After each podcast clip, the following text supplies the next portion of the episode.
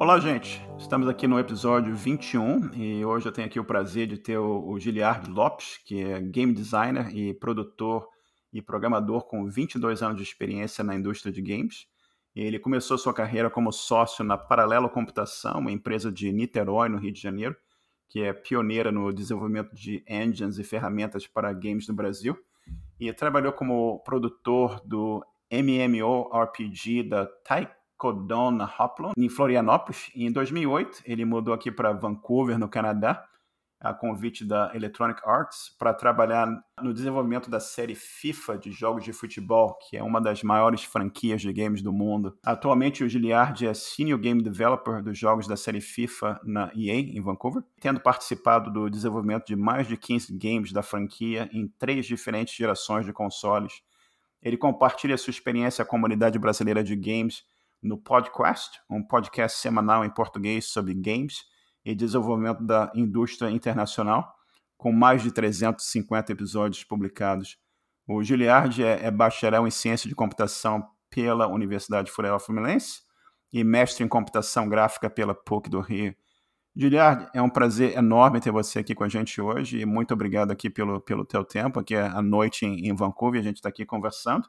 Muito obrigado. E a pergunta que eu sempre, sempre faço para as pessoas, como é, como é que foi o teu começo? Como é que você chegou um dia assim, olhou e falou, olha, eu gosto desse negócio de matemática, eu gosto desse negócio de, de programação, isso parece que é alguma coisa que eu, que eu tenho futuro, eu tenho interesse em desenvolver. Conta, conta pra gente como é que foi esse comecinho para você, por favor. Tá ótimo, Marcelo. Muito obrigado pelo convite. E para mim, as primeiras lembranças que eu tenho de gostar de matemática são mesmo do, do colégio, né, do ensino fundamental, ensino médio. Sempre a matemática e as ciências foram as matérias que mais me atraíam. E ao mesmo tempo, em casa, o meu hobby favorito, costumo brincar que estava sol, era futebol e quando estava chovendo era videogame. Então, eu acho que esse gosto ele surgiu daí, mas eu, é, demorei para conectar as duas coisas. Os games eram um hobby, eram um entretenimento que eu curtia muito, e a matemática, o estudo das ciências era algo que eu gostava no, no colégio.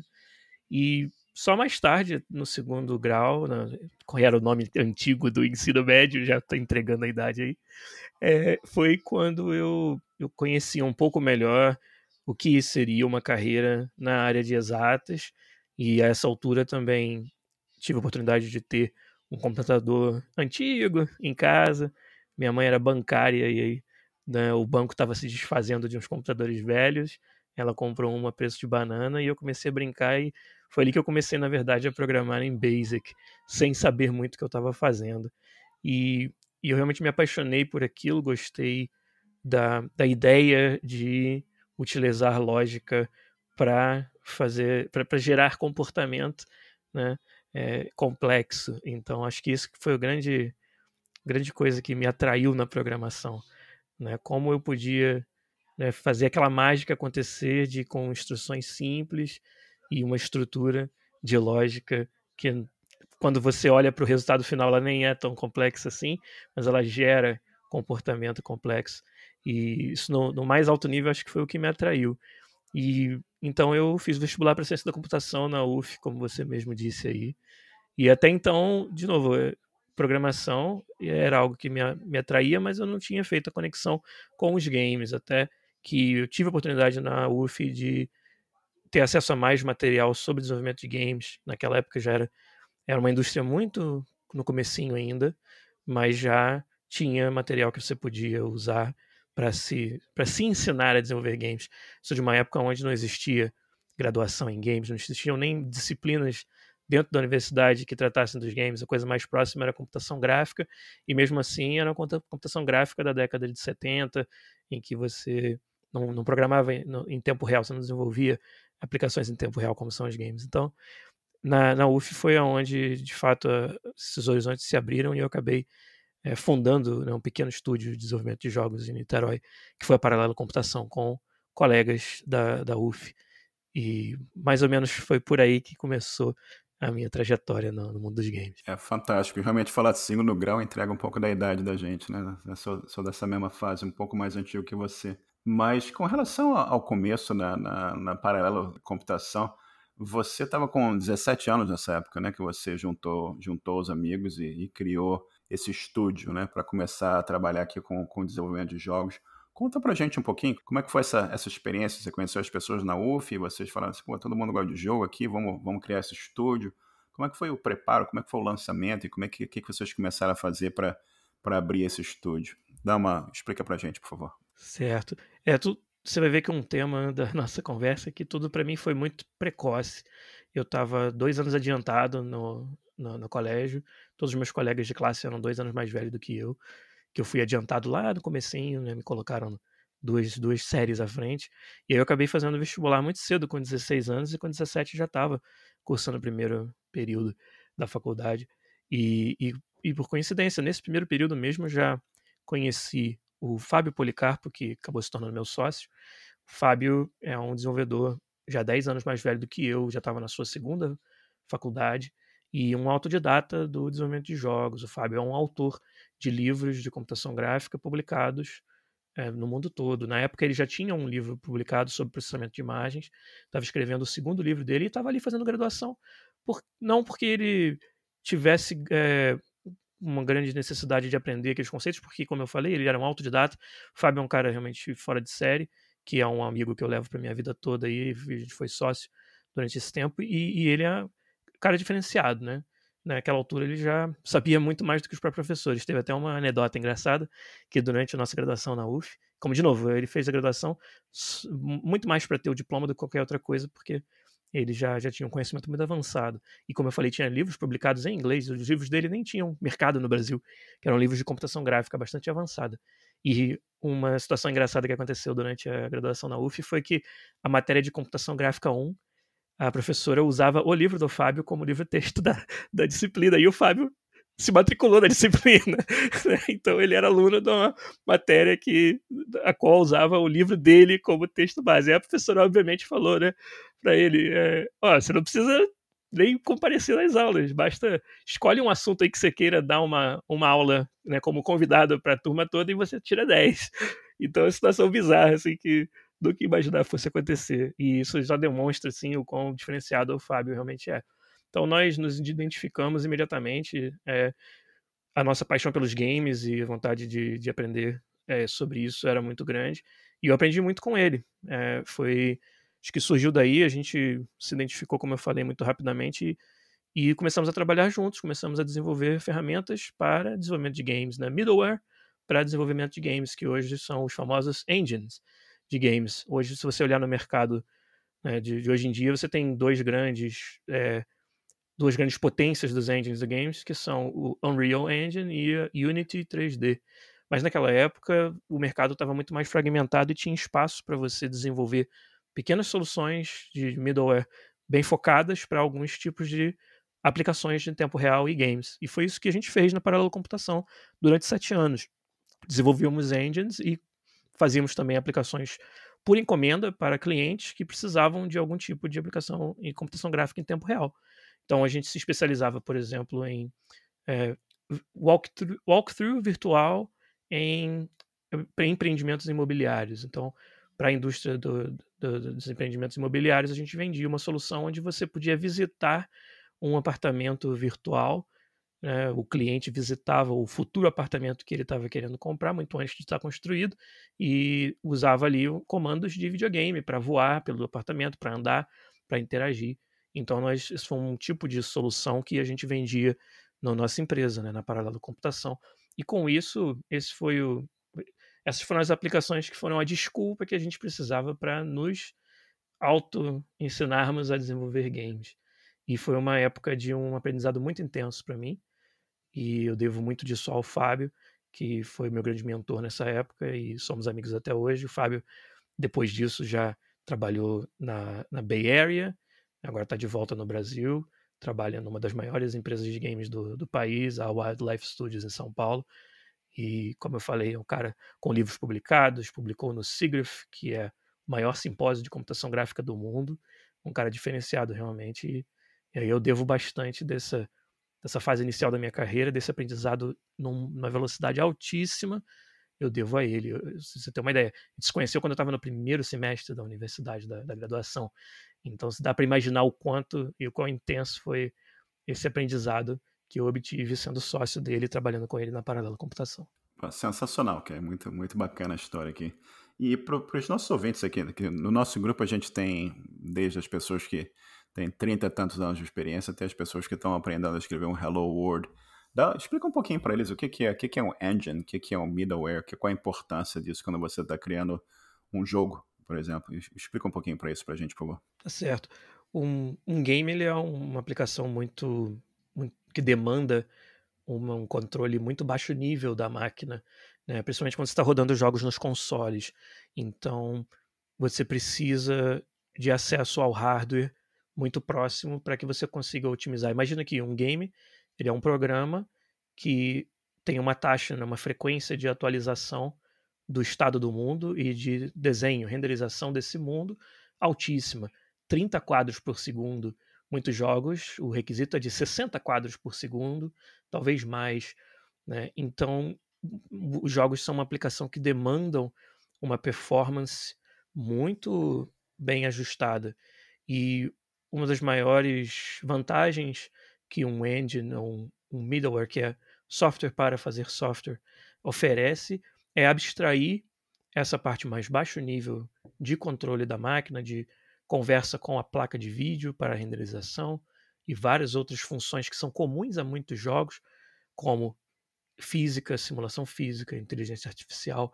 Hoje os, os engines comerciais eles oferecem muitas ferramentas para que os programadores do game possam se concentrar em programar as features que vão fazer o game ser diferenciado no mercado e não ter que reinventar a roda, ter que reescrever um sistema de física de corpos rígidos que tantos outros jogos já fizeram. Então, essa é a importância e, e hoje eu, eu, considero que a, a popularização do desenvolvimento dos jogos e a quantidade de novos talentos que nós temos na indústria hoje, ela se deve muito ao fato dos engines de games terem se tornado muito acessíveis. Hoje, Unreal Engine e Unity 3D podem ser utilizados de graça para projetos não comerciais, além do que essas empresas investem muito em educação para que as suas ferramentas estejam nas mãos dos aspirantes, dos alunos. Então, eles participam bastante de muitos é, cursos, tanto de graduação quanto de extensão. A Unity e o Unreal estão sempre presentes, oferecendo suporte para os alunos e querendo que os alunos se formem especialistas nas suas ferramentas, sabendo que no mercado de trabalho, se, por exemplo, uma determinada região é muito rica em desenvolvedores Unreal, as empresas que estão ali em volta vão ter uma tendência muito grande a utilizar o Unreal como seu engine, porque sabem que vão encontrar talento de forma muito mais fácil. Então é mais ou menos por aí. Né? Como eu falei na época, estamos falando da, da paralela computação, foi entre 1998 e 2003, 2004. É, você não tinha o domínio dessas duas plataformas hoje, o Unity e o Unreal, no mercado, como você tem hoje. Então eu considero que a gente de fato foi pioneiro no Brasil no desenvolvimento dos jogos por estar trabalhando com ferramentas de tão baixo nível, né? Como desenvolvedores do engine, nosso papel era justamente o de escrever essas bibliotecas que iriam abstrair o baixo nível da máquina, então a gente tinha que ter esse conhecimento de baixo nível muito próximo. Então nós trabalhávamos, por exemplo, muito é, próximos das, das fabricantes das placas de vídeo, NVIDIA, AMD, que antigamente era ATI. É, então a gente estava sempre desenvolvendo muito proximamente deles, inclusive publicando em, em artigos, em, em folhetos que as donas das placas de vídeo publicavam. Então a gente ganhou um certo renome naquela época e conquistamos muitos clientes internacionais, todos eles internacionais. Paralela Computação teve pouquíssimos clientes no Brasil, justamente porque era uma indústria que ainda estava nascendo no Brasil e fora do Brasil já estava bem mais desenvolvida. Então foi mais ou menos por aí. Você fez a, a graduação toda na, na UF, ao mesmo tempo que você estava trabalhando lá com a Paralelo, né? E em um momento você fala assim, poxa, eu quero, tenho interesse aqui em fazer um, um mestrado, né? Tenho interesse em me estudar mais e, ir para tentar fazer um mestrado aqui, fazer um mestrado na área de computação gráfica. Como é que foi, como é que foi esse, como é que nasceu esse desejo? Como é que foi essa, essa evolução para fazer esse mestrado e, e dentro da área de, de, computação gráfica? Como é que foi isso? É como você disse, né? Primeiro foi uma época completamente maluca da vida, onde a, o curso de ciência da computação da UF em tempo integral, mas eu ainda encontrava uma maneira de encaixar o trabalho na paralela computação. Então, o que não encaixava era o horário para dormir e tal, mas isso aí ficava para o segundo plano, porque era realmente uma, um ritmo muito acelerado. Mas, como eu falei, tudo naquela época estava muito acelerado para mim, o, o aprendizado era muito intenso, como eu falei. E, e eu sempre gostei, é, até, até então, tinha uma interseção muito grande entre academia e indústria para mim, porque o que a gente fazia na paralela computação era, em boa parte, pesquisa e desenvolvimento, era bem focado né, em aplicações e em clientes, mas eh, a gente estava resolvendo problemas ali que se pareciam bastante com o que você encontraria no, ambiente acadêmico. Então, para mim, até aquele momento, as duas coisas eram quase que a mesma coisa, né? Eram quase que as mesmas motivações. Então, era natural que depois da graduação eu quisesse continuar é, aprendendo mais, me desenvolvendo e, e, e ampliando né, o meu, meu conhecimento né, dentro da computação. O, o, mestrado ele até surgiu, na verdade, eu, eu, eu tinha a ideia de que eu queria fazê-lo, mas não tinha nenhum plano concreto ele surgiu de uma aproximação por parte da própria PUC do Rio, que foi onde eu acabei fazendo meu mestrado, é, de alguns professores que estavam começando essa pesquisa e desenvolvimento na área de games né, na PUC e souberam que ali no quintalzinho, né, em Niterói, atravessando a, a poça d'água, tinha uma empresa que desenvolvia engines e que estava é, publicando é, soluções que clientes do mundo todo estavam usando. Então, eles, não, não, sei exatamente como que eles souberam, deve ter sido algum artigo na imprensa que, que eles viram isso, e aí um dos professores da PUC, então, veio nos visitar, conversar com a gente e falar, olha, nós estamos inaugurando um, uma, uma unidade para pesquisa e desenvolvimento e um laboratório para computação gráfica e jogos, quer dizer, computação gráfica já existia, o TechGraph, mas para jogos especificamente, a gente está inaugurando e é, dentro da empresa de vocês tem muito conhecimento que a gente acha que teria lugar num, num, curso de mestrado ou até de doutorado na PUC. E aí eu fui um dos, dos membros aí da Paralelo Computação que achei a ideia fantástica, quis muito isso para mim, e foi da onde surgiu a oportunidade de fazer o mestrado lá na PUC. Então, foi eu quase que fui levado por essa onda, né, mais do que eu, eu do, do, que eu dirigi, porém é, bateu exatamente com aquilo que eu queria e que eu é, curtia na época, e até chegar o momento em que não mais estava sincronizada a indústria com a academia para mim. Começou realmente a divergir bastante no, final do mestrado e no início do doutorado lá na PUC. Foi onde o retorno que eu estava tendo em termos de satisfação pessoal, profissional na indústria começou a ser muito maior e na academia eu é, me decepcionei um pouco por não poder direcionar o meu estudo e a minha pesquisa nas, nas, áreas que eu realmente queria e onde eu acho que havia problemas bem interessantes dentro de jogos para resolver. E, e acabei, para ser bem sincero, é, decidindo, tendo que decidir por um ou outro também. Né? na indústria, as coisas escalaram muito rápido. Na empresa, a gente, a gente atingiu um, um, um sucesso bem legal que nos quase que nos obrigava a crescer, e com isso a minha dedicação ia ter que ser mais completa. E eu acabei não, não terminando o doutorado, não cheguei a completar, mas acho que um, um misto dessas duas coisas, de uh, o caminho ter se divergido um pouco entre indústria e academia, e eu estar tá curtindo muito o que eu estava aprendendo e conquistando na indústria, e, e também um, uma meia decepção com a parte acadêmica. Mas é, eu acho que a academia foi um papel fundamental para eu chegar onde eu cheguei, e é algo que eu realmente gosto, até quem sabe no futuro posso voltar a a participar mais. E eu recomendo para todo mundo que, que, que, pode, né, que tem tempo, o tempo ao seu favor, a buscar um, um ensino superior e até mesmo uma pós-graduação como uma maneira de, de se preparar ainda mais para o mercado de trabalho. Isso é uma, uma, coisa muito interessante que você mencionou, porque no, nos grupos de programação que a gente em geral vê o pessoal mais novo perguntando, ah, vale a pena eu fazer uma faculdade ou eu faço um, um bootcamp aqui para virar programador? E, e, eu sempre recomendo fazer uma, uma universidade. Eu acho que te dá uma, uma bagagem, como você mencionou, tendo tendo tempo a seu favor e tendo a possibilidade de fazer, faça, porque eu acho que sempre traz um, uma bagagem muito grande, um conhecimento, uma exposição, um número de coisas muito, muito interessante, realmente. E, Giliard, mudando um pouquinho de assunto aqui, Conta, conta pra gente sobre a, a, a tua paixão pelo futebol e a, e a tua paixão. E, e, e, você, é um, você é um estudioso do assunto, né? Então, Antes da gente explorar aqui um pouco o assunto da, da EA e o teu trabalho aqui, conta pra gente, assim, como é, como é, de onde é que vem esse, essa paixão pelo futebol? Eu sei você nasceu no Brasil, no Rio de Janeiro, todo mundo gosta de futebol e tal, mas como é que você se interessou em estudar o assunto a fundo? Como é que, como é que foi isso na sua vida, em, em isso tudo em paralelo, assim, com o trabalho na computação gráfica rolando e você se interessando cada vez mais, estudando sobre futebol? Conta pra gente um pouquinho sobre isso, por favor. Claro. É, é até engraçado porque o, estereótipo que a gente faz do, do, do, nerd, e eu sempre fui um nerd, ele não, não tem uma interseção tão grande com o estereótipo que a gente tem do, do fã de esporte, do fã de futebol. E eu acabo sendo uma amálgama dessas coisas. É, eu acho que deve ter começado, provavelmente tem alguma coisa a ver com isso, quando aos três anos de idade eu estava na, no, nos ombros do meu pai no Maracanã, vendo o Fluminense ser campeão brasileiro. E eu, meu pai teve a, fez a maluquice de levar um, um filho pequeno, quase um neném, para ver o jogo. Eu, obviamente, não lembro de nada, eu tenho flashes, talvez, da, da, na cabeça dessa experiência, mas é, meu pai ele era um torcedor fanático do Fluminense e transmitiu isso para mim.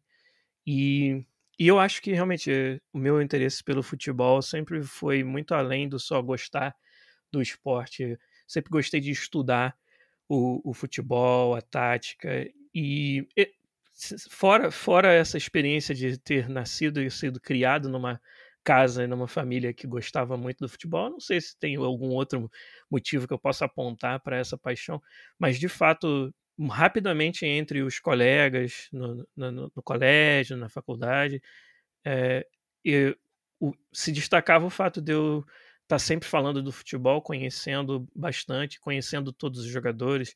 Eu estudava né, até o, os times de menor expressão do, do Campeonato Brasileiro e eu era sempre o cara que no, na rodinha de conversa, se alguém falasse um jogador que ninguém conhecia, eu sempre conhecia.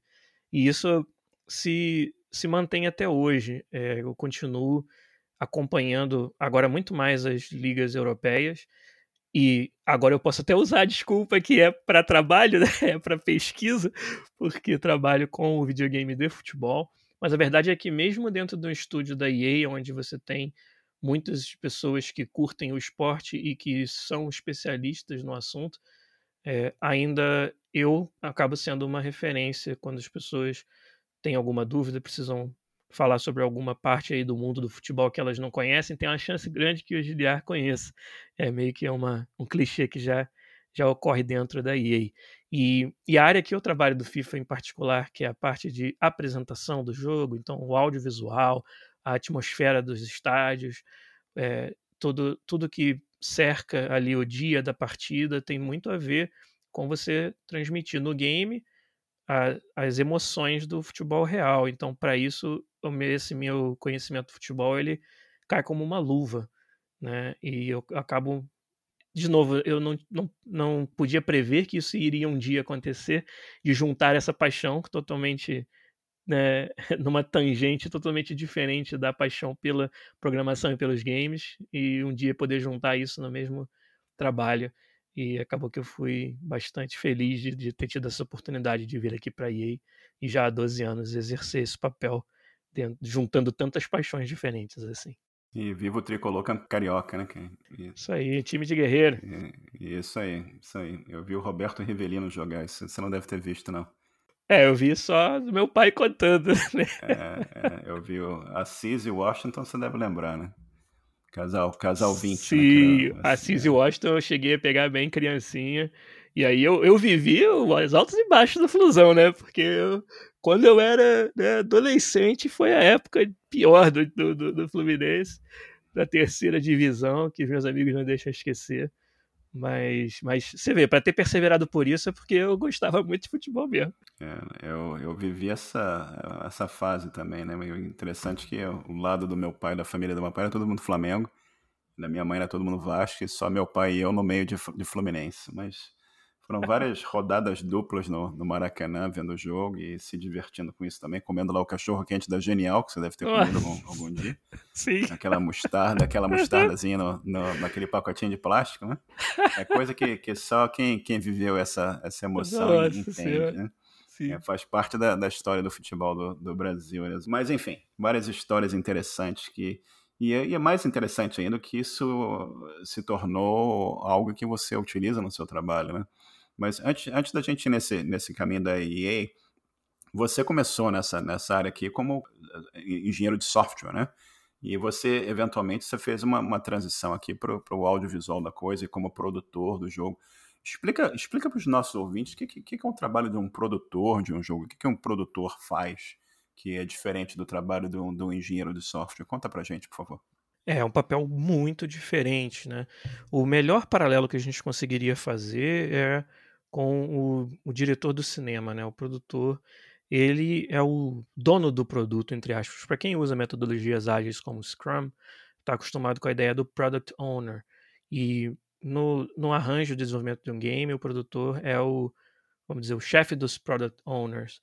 Ele determina é, backlog, prioridades, é, ele tem que ter um, o dedo no pulso do público-alvo do game para saber aquilo que é importante para o jogador, então ele recebe o input de várias direções diferentes. Ou seja, estou descrevendo um papel aqui muito diferente do papel de um engenheiro de software, de um programador. É, mas eu, eu acredito que, por mais que eu tenha essa paixão pelo, pelo, pelo processo mecânico de programar, né? Como eu falei, aquela coisa de você ver a mágica da programação acontecendo à sua frente. É, eu acho que eu já fiz o suficiente disso para hoje querer, entre aspas, programar games num nível um pouco mais abstrato. E, e é isso que eu acabo fazendo hoje como game designer. É, na EA o arranjo é um pouco diferente, onde os produtores são mais product owners no sentido é, gerencial do projeto, de realmente é, priorizar e acompanhar prazos. E eu fiz esse papel durante um tempo. Até que eu descobri que, na verdade, na verdade, o que eu queria fazer era o design dos jogos, ou seja, fazer a especificação dos requisitos e se a gente tem uma missão de melhorar uma determinada área do game, o como isso vai ser melhorado, que mudanças a gente vai fazer, que novas features a gente vai colocar no jogo. É um designer e hoje eu estou no papel de senior game designer, então já tenho até uma um, um alcance maior dentro do grupo FIFA para estar tá influenciando mais áreas diferentes. É, esse é o papel, é, ele é realmente a pessoa que determina de que vai ser feito o próximo jogo né, da nossa franquia. E rapidamente dentro da EA eu, eu cheguei à conclusão que esse era o papel mais adequado para meu para as minhas habilidades. É, para realmente fazer muito uso desse meu conhecimento do futebol, conhecimento dos videogames também, conhecimento do videogame FIFA específico. Eu sou desenvolvo o game e sou um jogador muito assíduo do jogo. Eu estou várias horas por semana jogando FIFA em casa, é, porque realmente eu, eu gosto de, de ter essa atenção ao detalhe dentro do jogo e me fascina bastante como a gente consegue desenvolver uma aplicação tão complexa de forma a simular um, um esporte tão complexo com tantos atores diferentes e tantas variáveis como é o futebol. Então, dentro da EA eu fiz realmente, como você falou, essa evolução de, de programador e foi importantíssimo ter começado como programador porque me deu um conhecimento técnico de, do que o FIFA é feito por dentro gigantesco e eu fiz isso durante os primeiros quatro anos da minha carreira na EA. E aí já eh, conversando muito com os outros designers e produtores dos jogos, ficou muito claro que essa minha paixão e conhecimento do futebol poderia ser ainda mais bem utilizado numa posição mais de direção criativa, de design do jogo. E, em outras palavras, era provavelmente mais fácil arrumar um programador para fazer o que eu fazia no âmbito do engenharia de software do que era arrumar alguém com o perfil que eu tinha que juntava toda a parte técnica com a parte criativa e de autenticidade do futebol. Então, acho que eles viram rapidamente que o meu perfil é um perfil muito é, ajustado para trabalhar na, na, parte mais criativa do FIFA. E assim aconteceu e bateu com o que eu queria para mim também, pessoalmente. E hoje dá para dizer que, por mais que boa parte do trabalho seja nesse nível mais abstrato de documentação e comunicação das mudanças e das features e depois de validação do que foi implementado. Né? Eu tenho um time de, de programadores que eu coordeno e sou o product owner do que esse grupo desenvolve, mas eu ainda tenho também a oportunidade de atuar como membro do time em desenvolver features para o jogo com hands-on, mas não mais no código, não mais com a programação literalmente falando, mas numa programação visual. Então, hoje o desenvolvimento dos games evoluiu para que você tenha muitas ferramentas de programação visual que permitam a designers, pessoas que não têm necessariamente a proficiência como programador, para que eles coloquem comportamento dentro do jogo através de linguagens de programação visual. São caixinhas, são eventos que você chama de uma caixinha para outra, e essas caixinhas encapsulam código ali dentro de algum comportamento de jogo que você queira, e o designer vai, utilizando os conhecimentos de lógica, vai construindo comportamento, e aí você está construindo um comportamento muito complexo, né, já bem de, nesse alto nível você consegue é, utilizar como suas peças base pedaços de comportamento que já são complexos por si só. E com isso você constrói uh, algo realmente muito interessante, como é o caso de um jogo que simula o futebol, como é o caso do FIFA. Então, essa é a minha nova fascinação, a minha nova paixão. É o, qual é o máximo de impacto que consigo causar no jogo que eu amo, que é baseado no esporte que eu amo, é, com o tempo que eu tenho. É, não é escrevendo código, é fazendo essa parte mais abstrata, mais de direção criativa, e quando eu quero no hands-on um pouquinho, é com essa parte de programação mais visual, mais abstrata, mais alto nível. Isso é, isso é muito interessante. Também é interessante também voltar, voltar no tempo pensar lá da sua, sua mãe conseguir um, um computador, como você falou lá, um preço de banana, né? Que, que começou a te gerar um interesse lá aprender Basic. E daqui a pouco você entra na, na UF, você conhece o Fábio, e você vai avançando no teu, no teu estudo, no teu interesse lá por, por computação, programação e, e a parte gráfica da coisa, e começa a desenvolver jogos e começa a desenvolver engines e a coisa vai evoluindo e tal. Você faz o teu mestrado na área de computação gráfica e a coisa vai evoluindo cada vez mais, você está trabalhando a paralelo, começa a fazer trabalhos para o exterior. Aí no momento você olha assim, você fala, olha, é a coisa aqui parece que eu cheguei no, no teto aqui no Brasil, né? Tá na hora de de procurar alguma outra coisa e possivelmente no mercado exterior. Como, como é que foi essa, essa pesquisa? Como é que foi a, a, a chegada até a EA? E outra pergunta que eu queria colocar junto aqui, qual foi, qual foi a importância na tua vida de ter aprendido inglês? Que alguma hora você aprendeu inglês e isso viabilizou todo um, um leque de oportunidades na tua vida. Dá para você falar, falar para a gente um pouco sobre como é que foi esse momento que você falou assim, poxa, eu tô, tô chegando aqui no topo do, da, da carreira aqui no, que pode ser feito no mercado atual no Brasil, está na hora de expandir para outros horizontes, e qual foi a importância do inglês para vi viabilizar esse, esse novo passo na tua vida? Olha, tem bastante coisa para desempacotar para responder essas duas perguntas. Mas, mas você tem toda a razão que são duas perguntas muito pertinentes para essa história que eu acho que podem ser muito úteis para quem nos ouve também, a galera do, do grupo no Telegram. É, inglês, eu. Minha mãe tinha uma coleção de livros que ensinavam inglês em 12 volumes, mas sabe daquelas coisas que as pessoas naquela época iam de porta em porta vendendo e a pessoa comprava para nunca nem abrir? É tipo enciclopédia britânica. Né? Então minha mãe tinha essa coleção de livros de inglês e ninguém nunca tinha aberto um livro dessa coleção lá em casa. Até que o Giliardzinho, com, sei lá, oito anos de idade, resolveu abrir os livros. Dentro vinha uma fita cassete, que também a galera que está ouvindo não vai saber o que é, que aí o Giliardzinho ia lá, botava fita cassete no, no toca-fitas de casa e ficava aprendendo inglês. É, mal aprendido pra caramba, porque era totalmente sozinho por ali. Minha mãe percebeu isso e aí viu que era algo que era importante para minha formação. Ela teve essa visão e eu devo muito isso a ela e me colocou num curso particular de inglês, né? Então eu comecei a fazer inglês bem cedo e gostei bastante de estudar línguas, é uma coisa que eu gosto de fazer até hoje.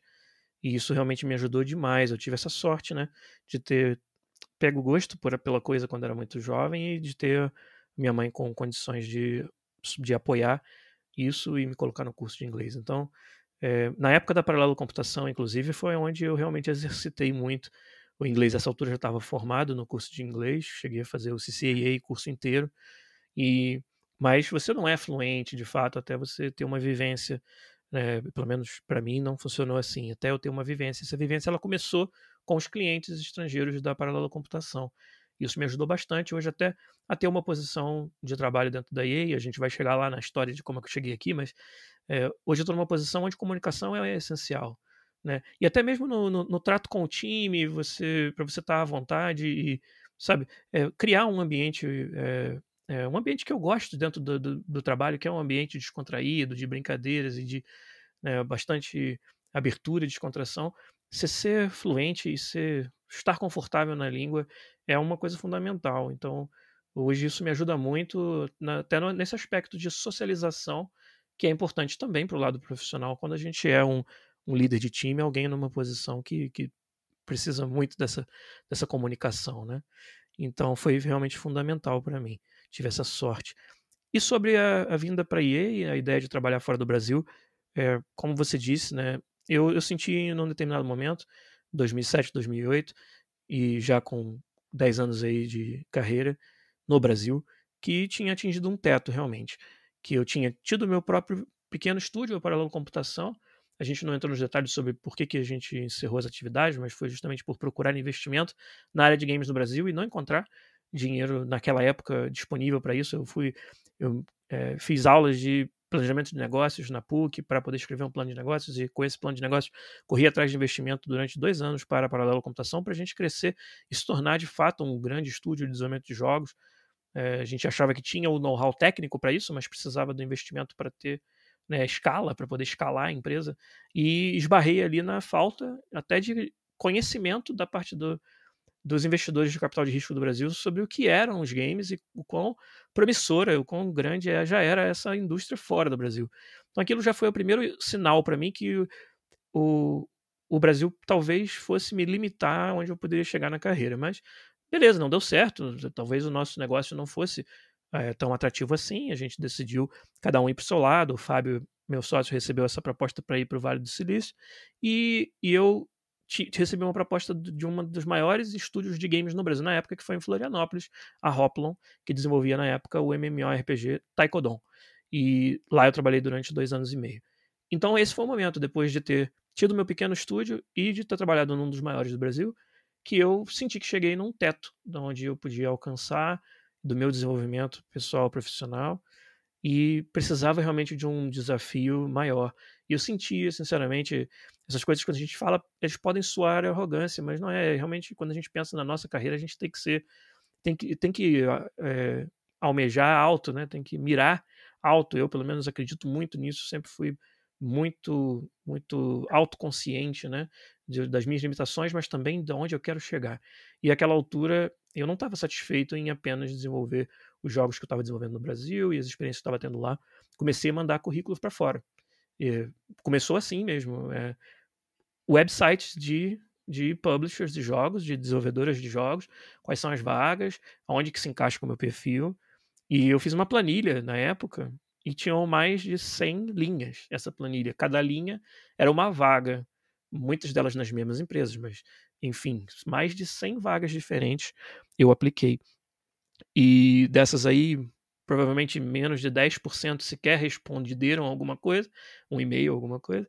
E dessas aí eu fiz entrevista com três, que foi a Splash Damage, que é um estúdio do Reino Unido, a Ubisoft em Montreal e a Electronic Arts aqui em Vancouver. E aí quando eu soube que a proposta da EA era para trabalhar no FIFA, aí realmente veio aquela, aquele momento onde você você vê todas as coisas se juntarem, as coisas que te trouxeram até ali fazerem sentido, né? O caminho até ali na indústria brasileira, a paixão pelo futebol e aquela oportunidade que estava na minha frente, tudo isso se encaixou perfeitamente e eu não tive dúvida. Eu vi que ali era, era o caminho que, que ia me fazer feliz e aí aceitei a proposta da IE, eles me trouxeram para cá. É, é, uma empresa fantástica para se trabalhar. É, tem uma, pode ter uma fama um pouco ruim para quem olha de fora, mas isso é uma coisa que eu falo muito no meu podcast sobre como é importante você ter perspectiva de quem está dentro.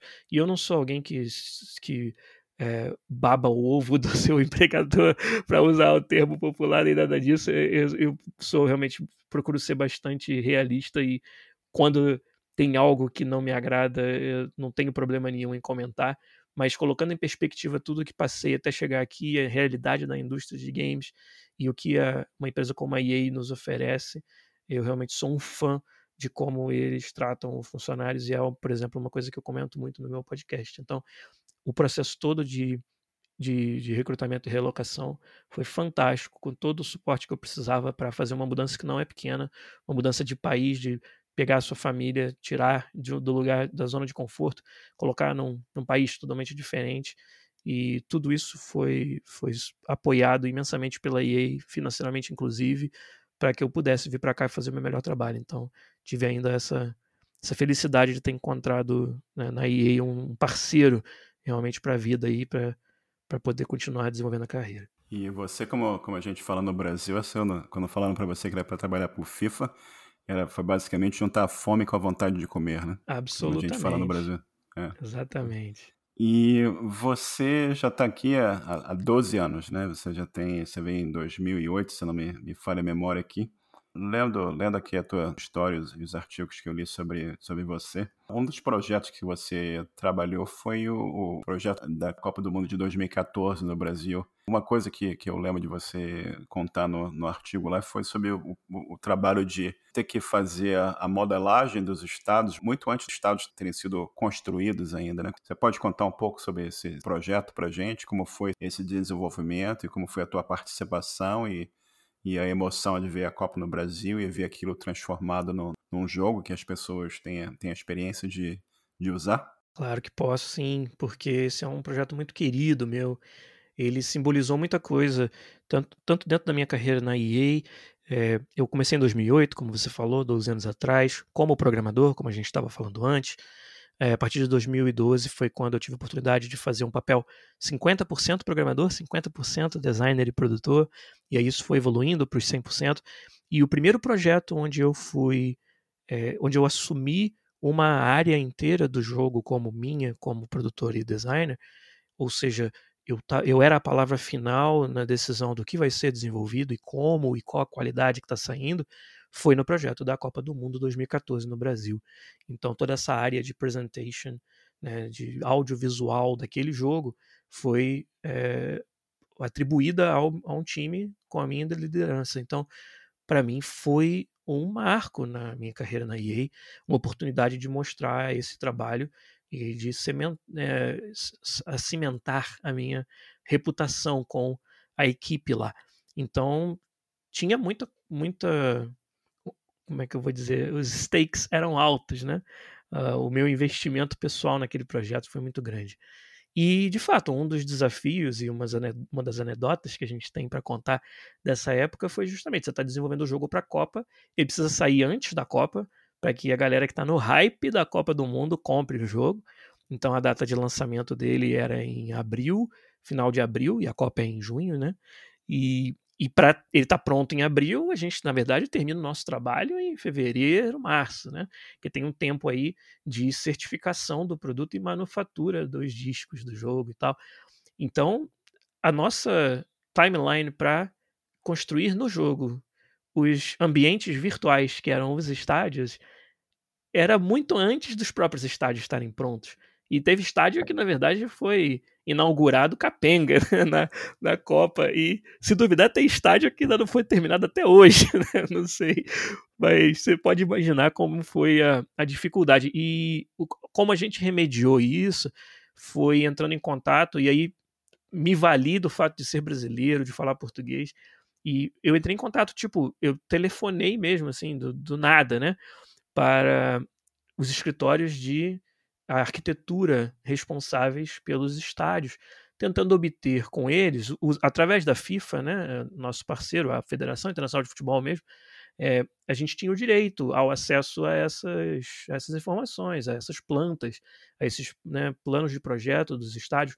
Só que ter o direito de acesso é uma coisa, e conseguir botar as mãos nesse arquivo é outra, né? Então eu telefonei para os arquitetos, né? E quando eu me apresentava, provavelmente né, alguém lá da, da recepção atendia o telefone, as pessoas não acreditavam que estavam falando com o produtor do jogo FIFA, sabe? Então foi uma, foram situações assim engraçadas, que, mas a gente conseguiu esse acesso, conseguiu essa, esse contato E teve até momentos engraçados, né? Onde eu conseguia ouvir a pessoa do outro lado falando: gente, gente, gente, fica quieto, eu tô falando com o pessoal da EA Sports. tipo, as pessoas estavam, é, dos escritórios estavam meio assim, né, é, é, assustadas de estarem falando com a gente.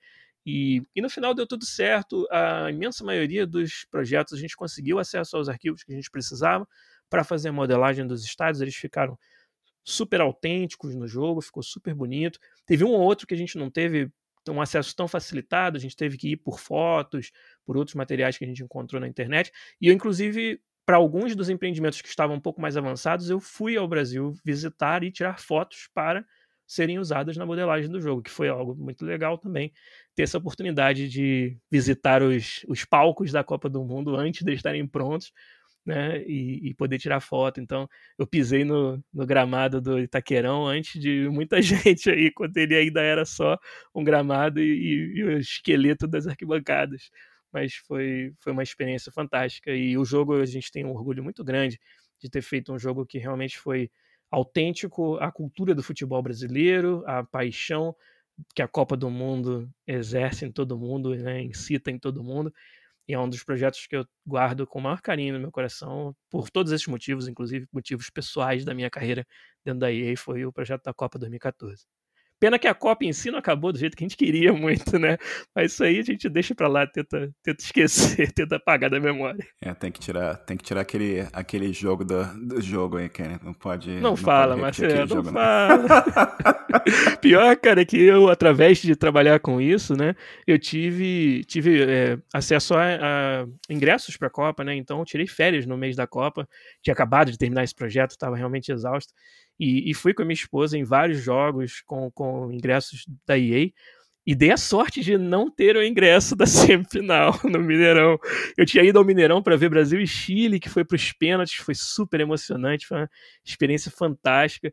E, e aí, para o jogo da, da, semifinal, a gente não tinha ingresso e ficamos em casa mesmo. E olha, foi a melhor coisa que a gente fez, porque a experiência de voltar do estádio depois daquela, daquela surra, eu acho que eu não ia ter aguentado, não. E com relação, voltando um pouco aqui à, história do jogo e, e, tudo mais, conta pra gente um pouquinho como é que foi a, a, introdução do, do, futebol feminino no, no, jogo. A gente esteve aqui em Vancouver em 2015, se não me falha a memória aqui, a gente foi uma das cidades uh, hospedeiras do, do, da Copa do Mundo Feminina, né? Eu tive a oportunidade de assistir alguns jogos aqui também, inclusive a final. E a importância dessa, dessa inclusividade, de, de adicionar o futebol feminino ao, ao jogo do FIFA, né? No, e do videogame e também a, a participação da, das, das, mulheres em, geral nessa, nessa comunidade de developers de, de games. Conta um pouco para a gente sobre essa experiência de trazer essa, essa inovação ao, ao, produto e transformar isso numa coisa cada vez mais, mais diversa em termos de participação. É, esse é um assunto muito denso que eu gosto bastante de explorar e algo que me cada vez mais eu, eu sou engajado nele, que é a inclusão, diversidade e representatividade dentro dos games, tanto na indústria de games, de desenvolvedores e desenvolvedoras de games, até também no, no, no conteúdo dos jogos. Né? E foi de fato no FIFA 16, que saiu em 2015, que coincidiu com o Mundial de. a Copa do Mundo Feminina, que foi aqui na América do Norte, e que o Canadá é, foi o host da final. Foi quando nós trouxemos o futebol feminino no FIFA pela primeira vez. E essa também foi uma outra experiência muito recompensadora em vários aspectos para nós. Primeiro, essa ideia de utilizar um jogo tão grande, uma plataforma tão popular, como uma ferramenta para o bem, uma ferramenta para a inclusão, uma ferramenta para que os nossos fãs conhecessem mais o mundo do futebol feminino né, e fossem expostos a a, a, esse trabalho fantástico que as atletas fazem, que é tão pouco reconhecido. E esse contato com as atletas foi algo que eu acho que tocou muito fundo em todos nós, desenvolvedores do FIFA, em ver o quanto as atletas que estavam representadas no jogo é, da, valorizavam aquilo como uma grande conquista para o futebol feminino, o fato de ser reconhecido por um game como FIFA e ser incluído no jogo. Não é? E isso ficava muito claro no, quando a gente trabalhava direto com os atletas. A gente tem o, o FIFA é um game cujas animações elas são capturadas de pessoas reais que fazem a captura usando né, motion capture, mocap, ou seja, aquelas roupas de neoprene com sensores em que eles vão para um volume de captura e fazem ali os movimentos do futebol que são capturados e transformados em animações né, digitais. Né? E, e, a gente fez esse trabalho com vários atletas na época, porque toda a parte de animação ela teve que ser muito bem trabalhada, quase que duplicada do, do futebol masculino e recapturada de novo, para que a gente pudesse fazer, fazer jus à, à unicidade do, do corpo da mulher e de como ele se comporta e como elas atleticamente conseguem é, exercer o, o, seu trabalho no futebol. E isso, se, se, ou em outras palavras, se a gente fosse simplesmente colocar modelos de mulheres em animações de homens, era a antivisão do que a gente queria para essa feature dentro do jogo. Então, então foi um trabalho bastante longo de captura de movimento para o jogo inteiro, de novo. Né, uma biblioteca de animações que tinha aí muitos anos sendo capturada para os homens e teve que ser capturada toda de novo para as mulheres. Então, durante esse trabalho e que a gente trouxe atletas para fazer isso, a gente pôde é, conhecer um pouco mais do lado humano, que é você exercer a sua profissão, a sua paixão, o esporte que você ama, né, e ser tão pouco reconhecido. Então isso nos fez realmente sentir que usar a plataforma de um game tão grande quanto o FIFA para isso era uma coisa muito certa a se fazer. E eu acho que isso vem permeando o nosso, né, o nosso pensamento enquanto designers do jogo. Já, já vinha antes e desde então mais forte ainda de como a gente pode usar o game como uma plataforma para promover inclusão, diversidade e representatividade. Então, atualmente, por exemplo, muitos features de cunho audiovisual que eu trabalho junto com o meu time, elas também apoiam causas como a causa do, de eliminar o racismo no, no futebol. Então, quem joga o FIFA, de, durante campanhas contra o racismo, você vai encontrar dentro do FIFA uniformes, faixas da torcida e vários outros assets audiovisuais do jogo que promovem campanhas contra o racismo, campanhas para inclusão LGBTQ, Pride, né? E, e, várias outras que a gente realmente enxerga como uma coisa importante usar, como eu falei, a gente tem uma plataforma que fala com literalmente, né, centenas de milhões de pessoas no mundo.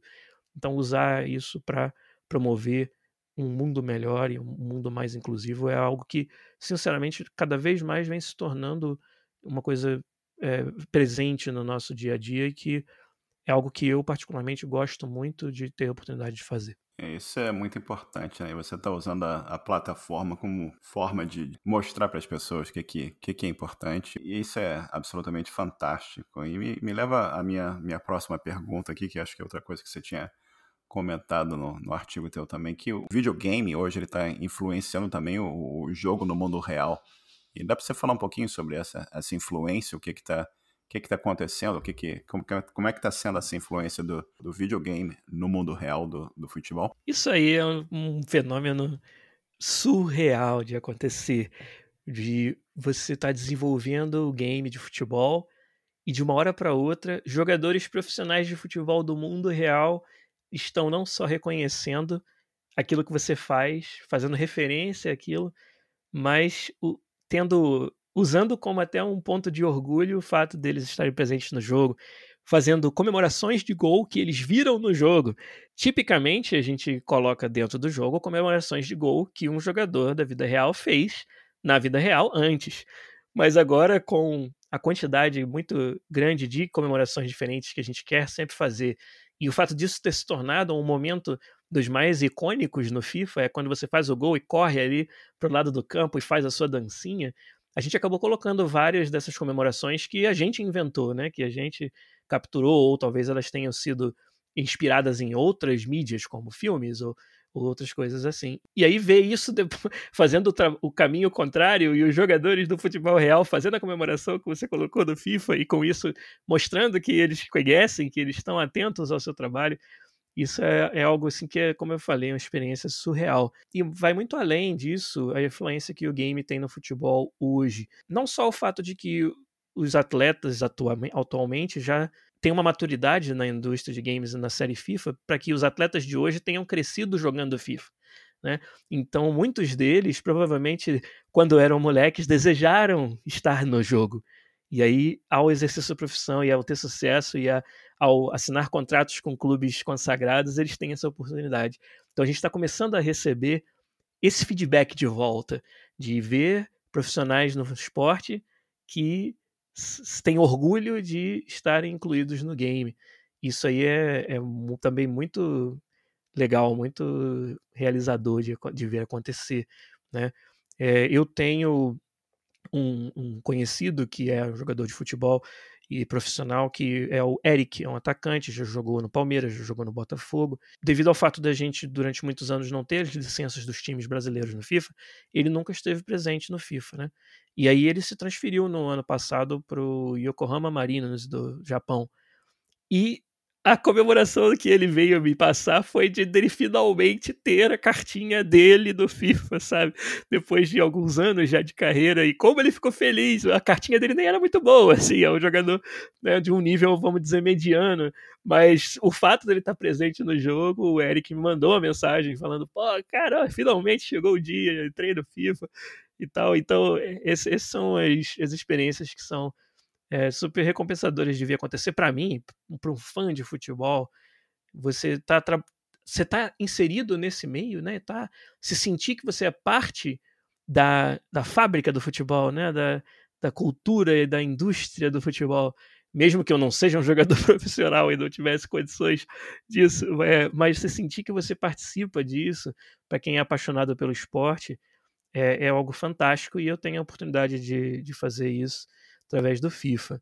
E, e tem até uma anedota também legal para contar de um, o que aconteceu durante o desenvolvimento do FIFA 18, foi alguns anos já, né, em 2017. No modo história, que é um modo que a gente tem no jogo onde você realmente vê como se fosse um, um filme sobre futebol, sobre um jogador específico lá, e claro, você joga, né, você, você é, participa dessa história, das partidas e tomando decisões. E a gente sempre tem é, jogadores é, do mundo real que fazem participação nessa história. E no, no, no, FIFA 18, o Neymar era um desses atletas participando do, do modo história do FIFA.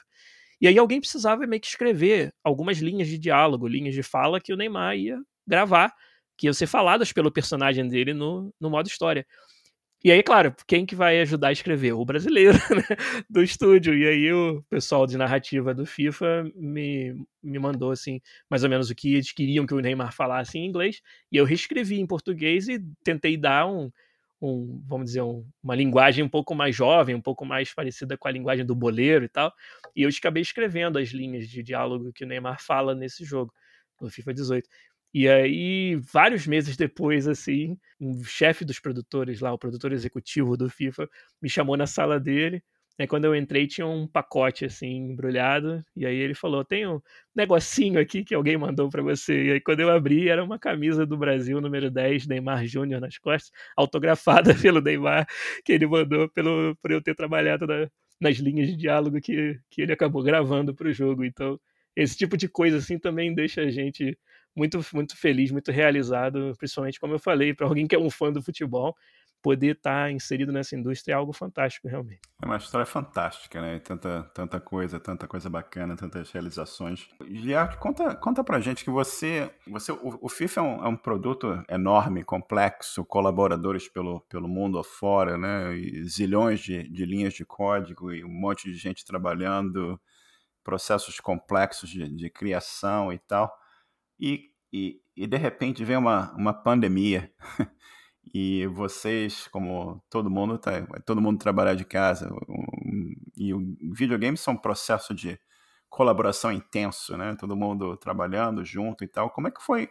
Como é que foi pegar esse time todo e, e pegar todo mundo para trabalhar remoto e, e, redesenvolver alguns dos processos e, e botar o pessoal para trabalhar junto? Como é que foi essa essa complexidade dessa, dessa era nova que, que a gente está tá vivendo agora? Olha, há um ano atrás você sequer mencionasse a possibilidade de estar tá desenvolvendo o FIFA inteiro, e é realmente inteiro, com todo mundo em casa, não tem uma pessoa sequer permitida entrar no escritório. eu ia falar que você é maluco, que vai levar cinco anos para a gente evoluir nossas ferramentas, nossos processos, resolver o problema da segurança da informação e tudo que precisa ser feito para pegar esse arranjo do estúdio e levar cada um para sua casa. Eu ia falar que é impossível. E, na verdade, em poucos meses, talvez um ou dois meses, a gente se viu obrigado a fazer isso, como praticamente todo mundo. Né? E esse foi um outro processo intenso e de aprendizado e de, é, de você descobrir, redescobrir como você pode fazer o seu trabalho, que foi, foi muito intenso e recompensador esse ano. É, como eu falei, segurança da informação era uma das grandes preocupações da gente, porque nós trabalhamos com material muito sensível, ainda mais esse ano, que é o ano de estreia de uma nova geração de consoles de videogame o PlayStation 5 e o Xbox Série X e Série S, que são equipamentos, são máquinas novas que eram guardadas com segredo a sete chaves durante os últimos dois, três anos. E empresas como a EA, obviamente, têm acesso aos modelos de protótipos, modelos de desenvolvimento desses consoles durante muito tempo antes do lançamento. Então, durante esse antes da pandemia, nós estávamos trabalhando numa área reservada do estúdio, onde somente os desenvolvedores que assinaram um NDA, né, um Non-Disclosure Agreement, um contrato de confidencialidade, podiam entrar. A gente não podia receber visitantes, a gente não podia quer fazer uma reunião com alguém que não é dessa área, você não pode fazer ali dentro. Uma segurança da informação complexa, a segurança dos equipamentos. E de uma hora para outra, o que, que você faz? Você manda esse equipamento super secreto para casa das pessoas? Ou como você faz para que elas possam acessar remotamente?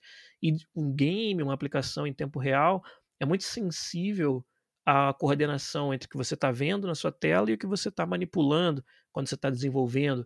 Né? A gente faz muita, é, que a gente chama de tweaking, que é a tunagem de variáveis do jogo com o jogo rodando, né? E observando em tempo real a mudança. Minha área é uma área repleta de workflows, de processos que, de, que dependem de uma coordenação visual e de input muito próxima, que o lag da rede completamente torna esse processo impossível. Então, para nós, para a área audiovisual, área de presentation, a gente teve que obter uma série de de licenças e às vezes mudar até configurações da nossa casa para que a EA tivesse essa confiança de a gente poder trazer os equipamentos para casa, porque não tinha outro jeito da gente fazer nosso trabalho. Então, foi um processo muito disruptivo nesse sentido, mas ver o apoio de novo que a empresa deu para que tudo isso pudesse ser feito. A gente teve, cara, um apoio muito grande, até financeiro, de ajudas de custo para que cada um pudesse organizar melhor o seu local de trabalho em casa. Todos, eh, eu ainda estou para encontrar um desenvolvedor da EA que tivesse alguma requisição especial. Ah, eu preciso aumentar minha banda de internet, eu preciso de uma mesa, né, uma desk nova, preciso de que a EA não tenha cumprido, não tenha uh, apoiado. Então, esse foi um processo que mais uma vez nos nos tornou muito próximos. É engraçado na hora de precisar ficar distante, a gente se aproximou, né, virtualmente falando, na necessidade de todos ajudarem uns aos outros a resolver é, esses problemas. E, e, claro, outra, outra questão também muito crucial foi a comunicação. E como você mesmo disse, né, como o nosso processo de criação é um processo colaborativo. Eu estou ali com os outros designers da, da, da nossa área, né? eu tenho um time de designers hoje que eu lidero e que a gente fazia reuniões sobre alguma mudança do jogo a todo momento. A gente fazia, ah, acabei de mudar um negócio aqui no meu no, no jogo, no meu, no meu build local. Chega aqui, vamos dar uma olhada, vamos jogar juntos, vamos me dar seu feedback. Cada uma dessas coisas agora virou um processo totalmente novo, mais burocrático, onde né, eu até fiz essa piada no meu podcast nas últimas semanas que, ah, quero falar com duas pessoas, é só no escritório, eu olho por cima da minha mesa, vejo, ah tá, a hora que fulano e ciclano estiverem na sua mesa, eu chamo os dois e a gente conversa. Agora, até isso, até essas conversas emergentes, elas precisam ser marcadas. Você precisa com comunicar ali, ó, tá disponível agora? Se não tiver, que horas? E o outro também. Aí tenta sincronizar, bota no calendário para não, não entrar uma outra coisa no meio do caminho tudo isso, essa, né, esse overhead de comunicação, foi algo que a gente teve que embutir no nosso processo agora. E não foi fácil, o projeto, obviamente, sofreu durante os primeiros meses, né, a nossa capacidade né, foi lá para baixo, capacidade é o quanto de throughput de trabalho a gente consegue fazer foi quase a zero durante o começo, e aí aos poucos foi se recuperando, aos poucos a gente foi aprendendo. E olha, olhando agora para trás e tendo publicado o FIFA 21 no dobro de plataformas do que o normal, porque ele saiu para o PlayStation 4, para o Xbox One, mas também para os novos, PlayStation 5, Xbox Series X, Xbox Series S, PC. Né? É, olhando para trás e vendo que a gente fez tudo isso num ano de pandemia, realmente é uma conquista é, muito grande e uma celebração da nossa capacidade de trabalhar em grupo e de se unir na hora de ficar mais longe e ficar mais perto. E é fantástico isso que você está falando também. Como você disse, você está longe, mas você ficou mais perto. Né? Coisa as pessoas criaram e as pessoas evoluíram, se adaptaram a, uma, uma nova realidade para continuar produzindo um produto que traz satisfação e felicidade para tantas pessoas ao, ao, redor do mundo e homenageia o esporte que a gente gosta também. Né? E em termos de, de falando de, de outras pessoas pelo mundo, e você você conseguiu realizar um sonho que, que muitas pessoas têm, né? E muita, um monte de gente começa com e, programação e se interessando com videogame e tentando entender o que está acontecendo ali. O que, que, que você recomenda hoje em dia para uma pessoa que está iniciando, uma pessoa que, como você mencionou aqui no começo da nossa conversa, a mãe conseguiu um computador a um preço módico e está dando a oportunidade daquela pessoa aprender alguma coisa, ou ela ganhou um computador de alguém, ou está tendo acesso a alguma coisa na escola e tal, o que, que, que, você recomendaria essa pessoa começar a estudar, a pesquisar para, quem sabe, ter uma, abrir uma, uma carreira aqui que possa ser alguma coisa semelhante ao que você conseguiu fazer na sua carreira e, e tentar seguir por essa área de programação de jogos e programação em geral. Qual seria a tua recomendação? Olha, essa deve ser a pergunta que a gente mais recebe disparado lá no meu podcast, o podcast, até porque é um dos propósitos que a gente faz é de tentar desmistificar esse processo e ajudar, na medida do possível, as pessoas que estão na posição que eu mesmo estava há não muito tempo atrás, né? Eu acho que a primeira grande dica que eu daria para desenvolver games, você vai precisar ser bastante autodidata ainda.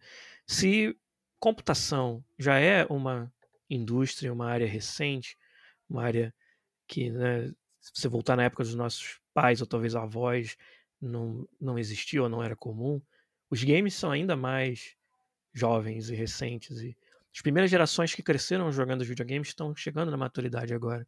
Por isso mesmo, enquanto existe um valor muito grande na, na formação, né, no ensino formal, você, para se tornar realmente um especialista em games, vai ter, inadvertidamente, que procurar a, aprender por conta própria. É uma coisa que eu fiz durante a minha graduação lá na UF todos os trabalhos de qualquer disciplina eram para mim uma desculpa para fazer um joguinho. Ah, tem que aprender funções recursivas. Não vou escrever uma função recursiva, vou fazer algum tipo de jogo que, sei lá, resolve o caminho num labirinto usando uma função recursiva. Né?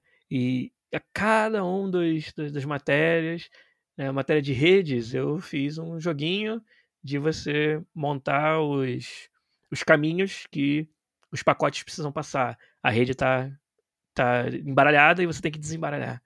Né? Então, eu acho que esse, essa é uma das, das, grandes dicas que eu poderia dar. Buscar os recursos que hoje estão amplamente disponíveis para você. Como eu falei, os engines de games, as ferramentas que vão te permitir programar os seus jogos, que já vão trazer ali bibliotecas prontas para várias dessas, dessas funções que um jogo precisa, como o Unreal, como o Unity 3D, estão disponíveis gratuitamente para você aprender.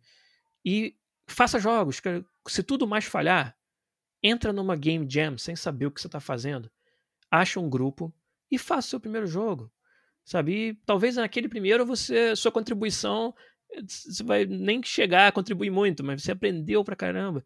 E o, o processo de não só começar projetos de jogos, mas terminar projetos de jogos é muito importante para que você veja tudo o que é necessário fazer para que um game seja jogável e seu jogador entenda o que ele precisa fazer, todos esses requisitos em torno de fazer um produto, um software que na verdade é uma peça de entretenimento, é uma obra de arte.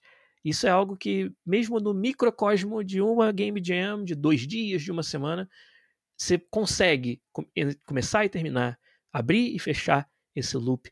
E essa experiência, eu acho que ela é impagável para quem quer descobrir, primeiro, se games é para você, se, se você realmente gosta tanto de fazer os jogos como você gosta de jogá-los, e segundo, para começar a descobrir do que, que é feito, né? do, quais são os skill sets, qual é a forma que você e sua habilidade vai se encaixar nessa indústria. Né? E como a gente sabe que esse é um caminho bem difícil, mas muito recompensador, e que tem uma galera que tem esse sonho, como você mesmo disse, Marcelo. É, uma das maneiras que eu encontrei também de devolver um pouco dessa oportunidade, desse privilégio que eu tenho de hoje estar realizando meu sonho, estar trabalhando com games numa empresa internacional, num, num projeto gigantesco como o FIFA. Uma das formas que eu achei de devolver um pouco disso para a comunidade de games em forma de agradecimento, em forma de tentar deixar também um pouco do, desse meu privilégio, espalhá-lo pelos outros, né, para que outras pessoas surjam que alcancem ainda mais longe do que eu, é, é o PodQuest, que é o meu podcast sobre desenvolvimento de games, que é publicado toda semana, às terças-feiras, no podquest.com.br. A gente faz a live da gravação no domingo, no Twitch, twitch.tv barra podquestbr, e somos uma comunidade já bem atuante no desenvolvimento dos jogos no Brasil, de onde saíram desenvolvedores que hoje estão fora do Brasil, desenvolvedores que estão no Brasil, empreendedores que criaram seus estúdios no Brasil. A gente tem uma comunidade no Discord com quase 1.500 membros, que, onde o foco é o desenvolvimento dos games. Então, ali, os próprios membros da comunidade se ajudam demais. Eles encontram oportunidades ali de fazer um, um freela, o seu primeiro trabalho na indústria de games, surge às vezes dentro do nosso Discord para algumas pessoas. E eu tenho muito orgulho de ter criado essa comunidade e tenho muito prazer em toda semana sentar, muitas vezes com um convidado, e ter uma conversa sobre é, o que passa por trás de você desenvolver um jogo, de trabalhar numa empresa tão grande quanto a EA, na indústria nacional, tentando com isso espalhar essa mensagem e, quem sabe, ajudar a quem está começando aí. Então, a minha outra dica, apesar dela ser meio que um jabá, é que vocês conheçam o podcast www.podcast.com.br. Você, você respondeu a minha próxima pergunta, que era pedir para você falar sobre o podcast também, que eu recomendo para todo mundo aqui que não teve ainda a oportunidade de, de ouvir e ver ou, as gravações aqui do podcast. Eu re recomendo fortemente, extremamente informativo e, e, e divertido, né? Com, com, muita coisa interessante, Legal. muita experiência passada para a comunidade. E é, e é bacana você ver você uma carreira de sucesso ainda se preocupando e, e tentando retornar de alguma forma o que, que você obteve na vida para ajudar a comunidade, que, que é algo extremamente importante, né? E tanta gente participando disso também, muito, muito bacana. E parabéns por isso. Obrigado. Rapaz, e tem uma com... sinergia forte com o que você também faz aqui com os programadores, né? Que eu imagino que tem uma interseção bem grande aí. Tem, mas eu, eu tô ainda no episódio 21, você é o episódio 21, você já tá no, no episódio 350. um dia, quem sabe, eu, eu consigo chegar lá. Chega mas, lá, sim. Rapaz, chega assim. Mas eu, eu queria. Tanta, tanta coisa bacana aqui que você contou pra gente aqui hoje, e eu queria te perguntar uma, uma coisa que talvez seja uma, uma coisa difícil de, de responder, mas vou, vou perguntar de qualquer forma. Planos para o futuro? O que, que, você, que, que você pensa em fazer e, e que, qual, qual, é, qual é a tua ideia? O que, que você pode compartilhar com a gente aqui sobre, sobre planos para o futuro? Excelente pergunta, na verdade. E é algo que eu, como eu falei lá no começo, como eu sou muito autoconsciente, como eu passo bastante tempo pensando no não só no operacional da minha carreira, do meu trabalho, mas também no, no estratégico. E passa por isso, né? Onde a gente quer chegar. E foi isso que me trouxe a, a fazer essa guinada, né? essa mudança de carreira de programador para designer e produtor, foi, foi através desse pensamento.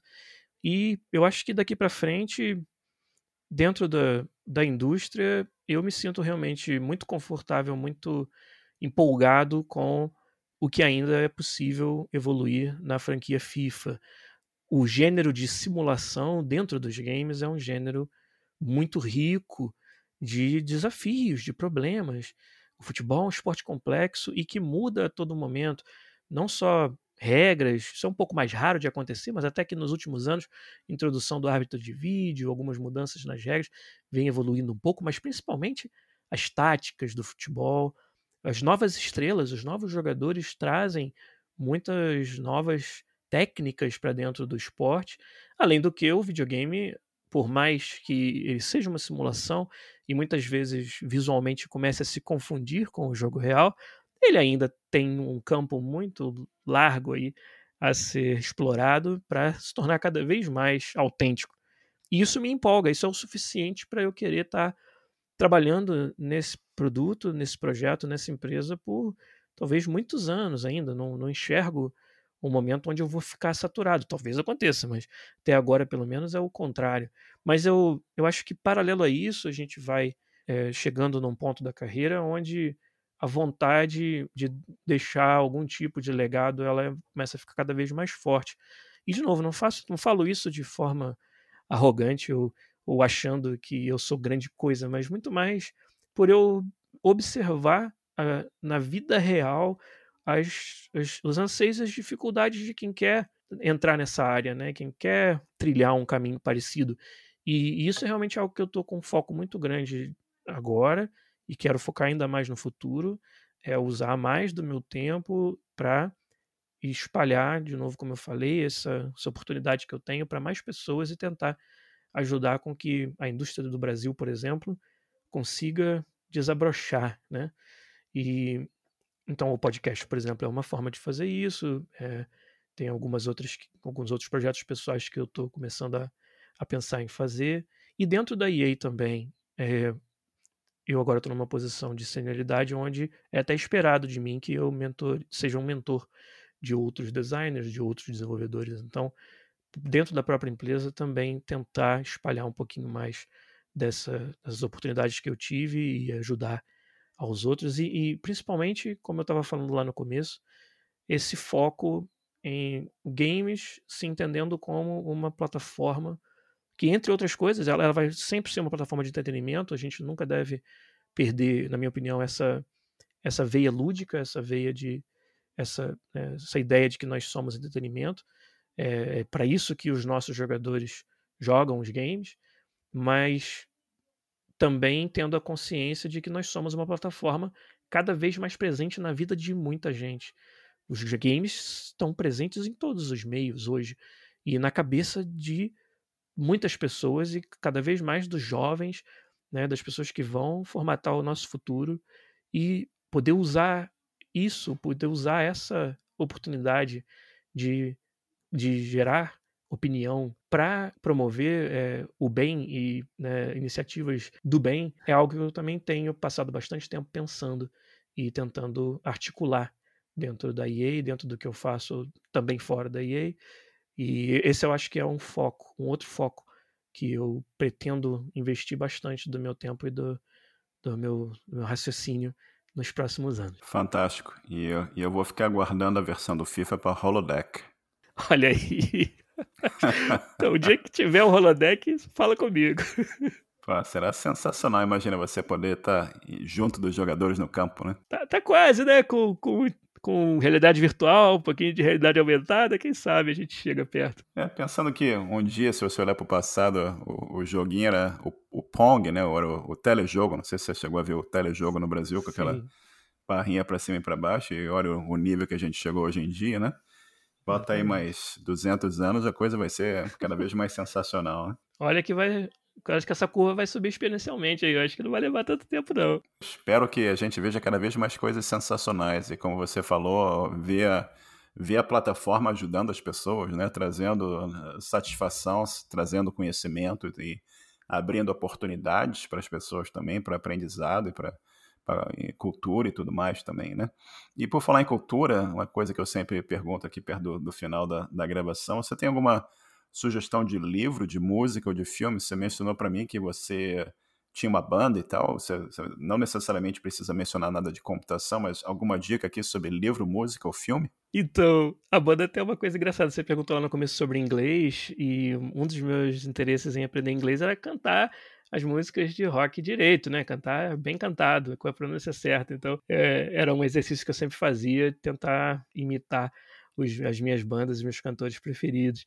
É, mas, bom, a minha banda nunca gravou nada, então não tem como eu indicar para ninguém ouvir, isso aí vai ficar só na memória dos meus vizinhos, que provavelmente pé da vida comigo lá na época. Mas, olha, culturalmente, assim, tem, tem bastante coisa que a gente poderia indicar. Eu acho que eu vou deixar com, com os ouvintes a indicação de um livro que conta a história de um dos mais famosos e influentes estúdios de desenvolvimento de games da nossa indústria inteira, que foi a id Software.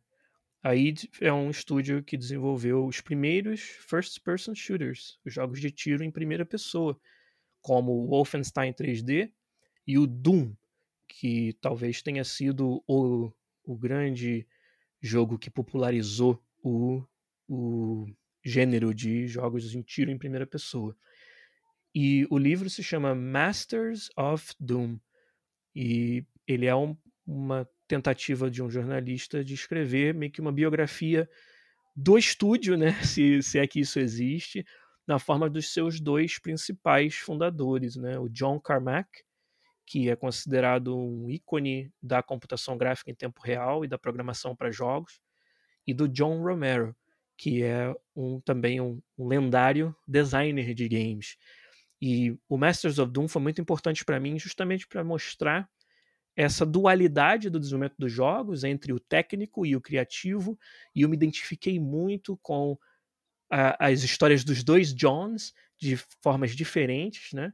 E foi muito interessante ver como um, um estúdio, né, uma, um grupo de, de jovens ali do Texas revolucionou a indústria de games e tem várias anedotas muito interessantes, várias histórias de, de deles. Cara, se a gente, a gente fala em reinventar a roda, esses caras foram os que construíram a primeira roda em vários sentidos do desenvolvimento dos jogos. Então, para mim, ele é um recurso fantástico para quem quer conhecer um pouco mais da história da indústria de games e é cara, pra, e mesmo que você não se interesse necessariamente pelos games, mas você se interessa por programação, as histórias que são contadas ali sobre os avanços, né, as descobertas que eles faziam durante o trabalho na id Software são fantásticas. Então, é o Masters of Doom, é o livro que eu vou deixar como recomendação para todo mundo. Excelente dica, obrigado. Joguei muito of Wolfenstein e também o Doom. Excelente. E em termos de divulgar algo, você falou do, do, do, do seu do podcast, da, Alguma outra informação de contato que você queira divulgar aqui? Alguma rede social, alguma outra coisa para as pessoas poderem entrar em contato com você, caso você deseje? Beleza. Acho que o principal recurso realmente é o podcast. Eu, eu quero e eu gosto de concentrar a minha comunidade, a galera que, com quem eu, eu interajo, eu me comunico no, no podcast realmente. Então, seria o www.podcast.com.br. Eu estou também no Twitter, onde aí, lá eu falo um pouco mais de FIFA às vezes, e claro, é uma conta pessoal, então falar de tudo que estiver dando na telha, que é o no Twitter é o arroba Grungelopes, é G-R-U-N-G Lopes, que é da época que eu tinha banda e tocava grunge.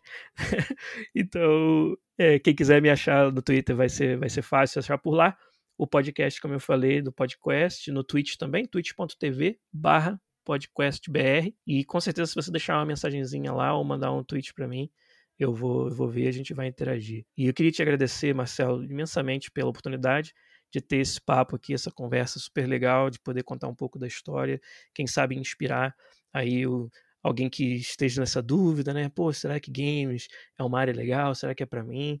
E aí, se eu tiver conseguido colocar essa sementinha na cabeça de alguns de seus ouvintes, já vou ficar bem, bem feliz, bem satisfeito. Mas muito obrigado, parabéns pelo, pela iniciativa, pelo trabalho que você faz aqui. Quero realmente acompanhar de perto o crescimento dos programadores rumo ao episódio 350. Mas por hoje, muito obrigado pelo seu convite. Eu que agradeço, cara. Eu agradeço você passou aqui uma, uma hora e meia do, do seu tempo, em vez de estar com a sua família, estar aqui comigo e conversando e inspirando as pessoas aqui que, que vão ouvir esse, esse episódio. Certamente vão achar extremamente importante e interessante aprender muito. Eu aprendi muito aqui com, com o que você compartilhou com a gente. agradeço imensamente a tua gentileza. E vamos conversando. E muito sucesso para você. E muito obrigado. E uma boa noite para você, Karen. Obrigado, Marcelo. Boa noite. Boa noite para a galera. Chegamos ao final de mais um episódio. Agradeço a todos a atenção e o nosso site é hosprogramadores.com. Participem e até o próximo episódio. Um bom dia para todos.